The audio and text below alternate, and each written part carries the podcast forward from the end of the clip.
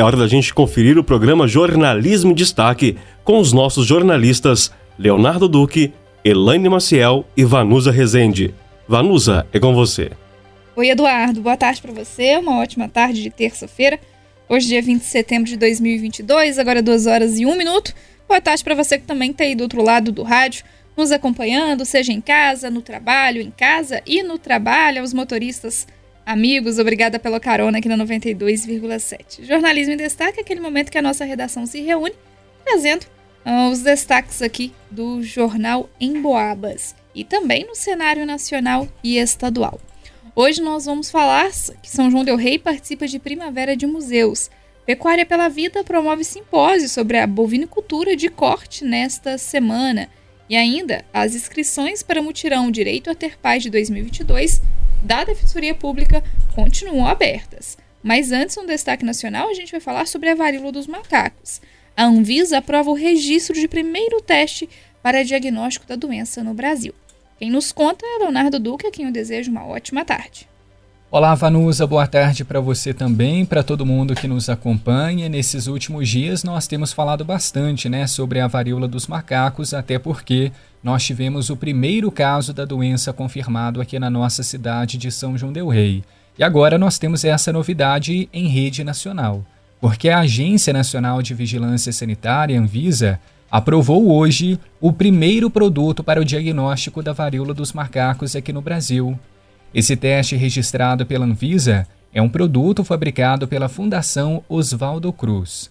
Segundo a instituição, o teste é indicado para diagnóstico clínico diferencial de infecções com sintomatologias semelhantes à infecção pelo vírus da monkeypox, a varíola dos macacos.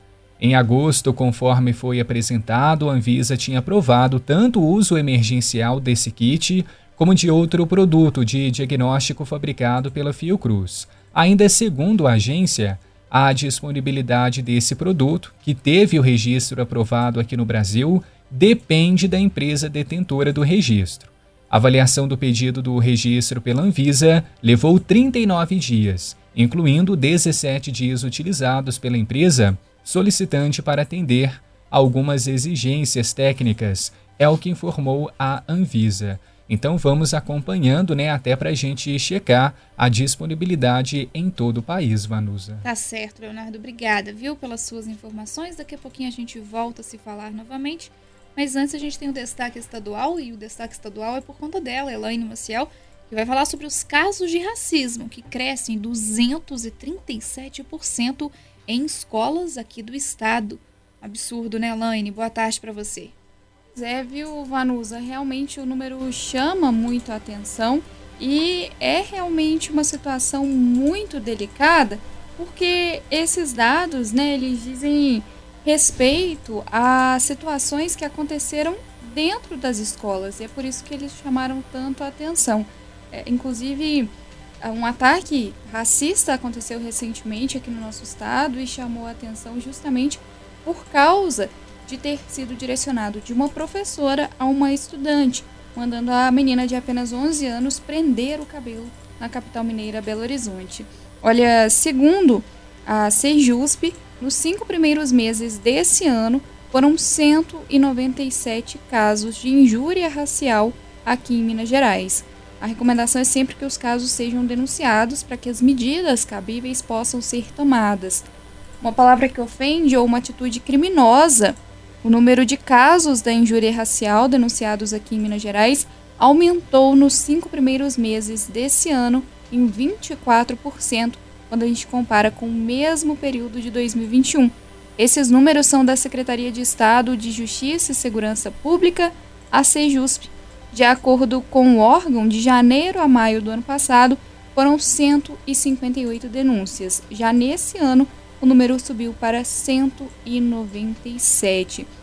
Então a gente tem dois pontos, né, Vanusa? Em relação a esse aumento no número das denúncias, inicialmente pode parecer uma notícia negativa, mas também indica que as pessoas estão tendo aquela coragem de procurar, de registrar o boletim de ocorrência porque a gente sabe que infelizmente casos como esse não são incomuns aqui no nosso estado e também no país de forma geral. Então, também os especialistas apontam que esse aumento o número das denúncias, pode ser sim um indicativo positivo de que as pessoas estão procurando que a justiça seja feita e também pode colaborar de uma certa forma para que aí sim esses casos começam a diminuir. É uma pena, né, Elaine, que a gente tenha tantas denúncias justamente porque os casos acontecem. Mas olhando para esse lado, né, que os especialistas estão apontando sobre essa questão da coragem, da necessidade, né, de, de identificarem a necessidade de denunciar, sim, que as pessoas denunciem mesmo porque racismo é crime. Duas e seis, a gente segue por aqui agora com o destaque local. Vamos falar sobre as inscrições do mutirão Direito a Ter Pai de 2022. Esse mutirão, gente, ele é realizado pela Defensoria Pública aqui do Estado e está com as inscrições abertas. Neste ano, o evento retorna ao formato presencial no dia 7 de outubro, sexta-feira. Vai de 8 da manhã às 5 da tarde. E as inscrições vão até o fim desse mês, até o dia 30. Desde a primeira edição, que aconteceu lá em 2011, o mutirão já realizou mais de 60 mil atendimentos e cerca de 10 mil exames de DNA. Em média, 70% deles têm resultado positivo. Todo esse serviço, gente, é gratuito e em 2022, como eu disse, será realizado numa sexta-feira, dia 7 de outubro. Apesar de ser realizado na sexta, vocês têm até o dia 30 para conseguir fazer inscrição. E aí os exames contemplam exames de DNA né, e reconhecimento espontâneo de paternidade e de maternidade também. Além de comprovar a ausência do nome do pai ou da mãe na certidão de nascimento, também é preciso cumprir um, um critério de renda para conseguir é, se inscrever no multirão. Se você tem interesse em participar, deve encaminhar a documentação necessária diretamente para a unidade da Defensoria Pública aqui da cidade de São João del Rei. Leva a sua certidão de nascimento, né, que pretende, daquele que pretende ser reconhecido. Aí não tem o nome do pai ou da mãe, né? Também o comprovante de endereço, um documento pessoal do representante legal, no caso do requerente menor, o nome, o número de telefone ou o endereço do suposto pai. Inclusive, o suposto pai que deseja reconhecer o filho também poderá fazer inscrição para participar do mutirão. Nesse caso, ele deverá informar o nome da pessoa que deseja reconhecer, o número de telefone e o endereço. Para aqueles que quiserem fazer o reconhecimento espontâneo, as partes, pai ou mãe e filhos, também devem enviar a documentação. A Defensoria Pública de Minas Gerais vai marcar uma sessão de conciliação entre eles e uma defensora ou defensor público. A Defensoria Pública aqui de São João del Rei fica na Vila Marquete, a rua é Rua Felipe Marquete, tá? O número é 206A e o horário de funcionamento é de segunda a sexta-feira, de 8, de 8 às 11 da manhã. Então só funciona na parte da manhã, de segunda a sexta-feira, e o telefone para contato é o 3372 4397 3372 4397 os últimos 10 dias aí para as inscrições do mutirão Direito a Ter Pai de 2022, realizado pela Defensoria Pública do Estado de Minas Gerais, inclusive com a Defensoria Pública aqui de São João del Rei participando da ação também. Agora, duas e nove, a gente segue com o jornalismo em destaque e vamos falar sobre pecuária pela vida, que vai promover um simpósio, né, Leonardo? Exato, Vanus. Inclusive, dois pilares desse evento que já está acontecendo aqui na nossa cidade são desenvolvimento e solidariedade. É a união desses dois pontos que move o Pecuária pela Vida. Então, ao longo desta semana, o projeto realiza uma série de atividades especiais para o produtor rural aqui do nosso campo das vertentes. Uma equipe especializada vai atualizar o que há de mais tecnológico na produção de bovinos de corte aqui no Brasil. A programação, inclusive, já começou no último domingo, teve uma cavalgada aqui na nossa região e ainda tem um simpósio e leilão de gado. E por trás de tudo isso existe uma missão ainda maior não somente levar o conhecimento aos produtores, mas também ajudar o Hospital de Amor de Barretos, que é a maior instituição de tratamento oncológico da América Latina. E toda a verba que for arrecadada ao longo desse evento vai ser direcionada ao hospital. Inclusive, nós tivemos uma entrevista com um dos organizadores do Pecuária pela Vida, o professor Fernando Leonel. Ele explicou um pouco mais a fundo sobre o impacto desta instituição aqui para o nosso país e trouxe alguns outros detalhes também da programação.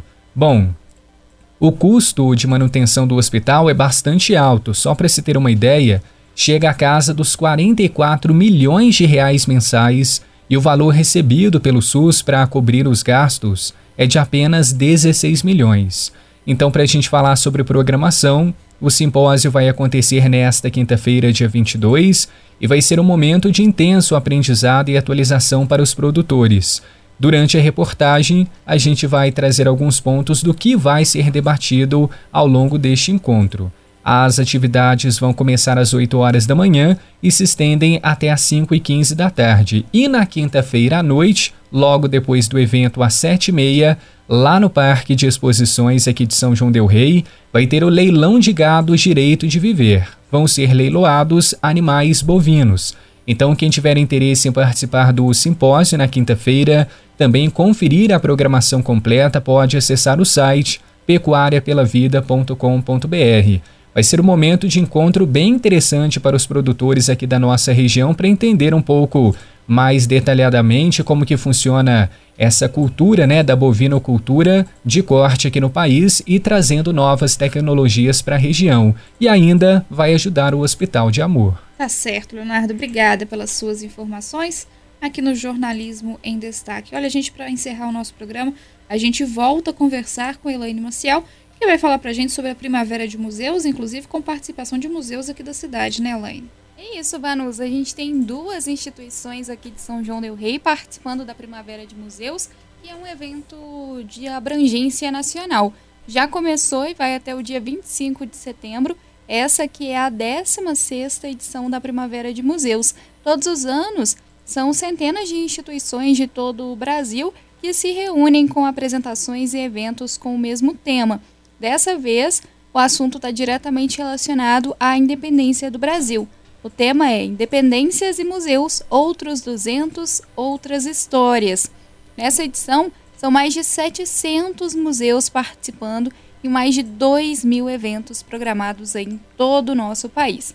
Aqui na cidade, a gente tem o Museu Regional, o Museu Regional que fica ali no Largo Tamandaré. Até o dia 23 já está acontecendo a exposição Mostrar Arte é Sempre Bom. Amanhã, entre 10 e meio-dia, tem uma oficina de pintura. No dia 23, a apresentação da Orquestra Sinfônica Ribeiro Bastos. Também temos atividades lá no Fortim dos Emboabas, que é o Centro de Referência da Cultura Popular Max Justo Guedes, que fica no Alto das Mercês. Por lá, a programação é no dia 21, amanhã, e também no dia 24 de setembro.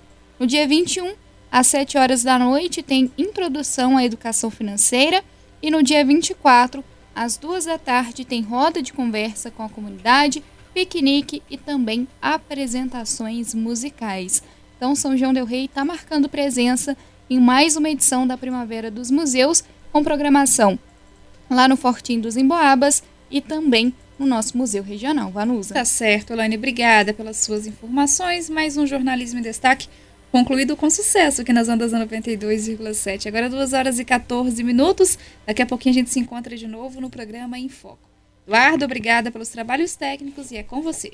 Obrigado, Vanusa Rezende, Leonardo Duque e Elaine Maciel.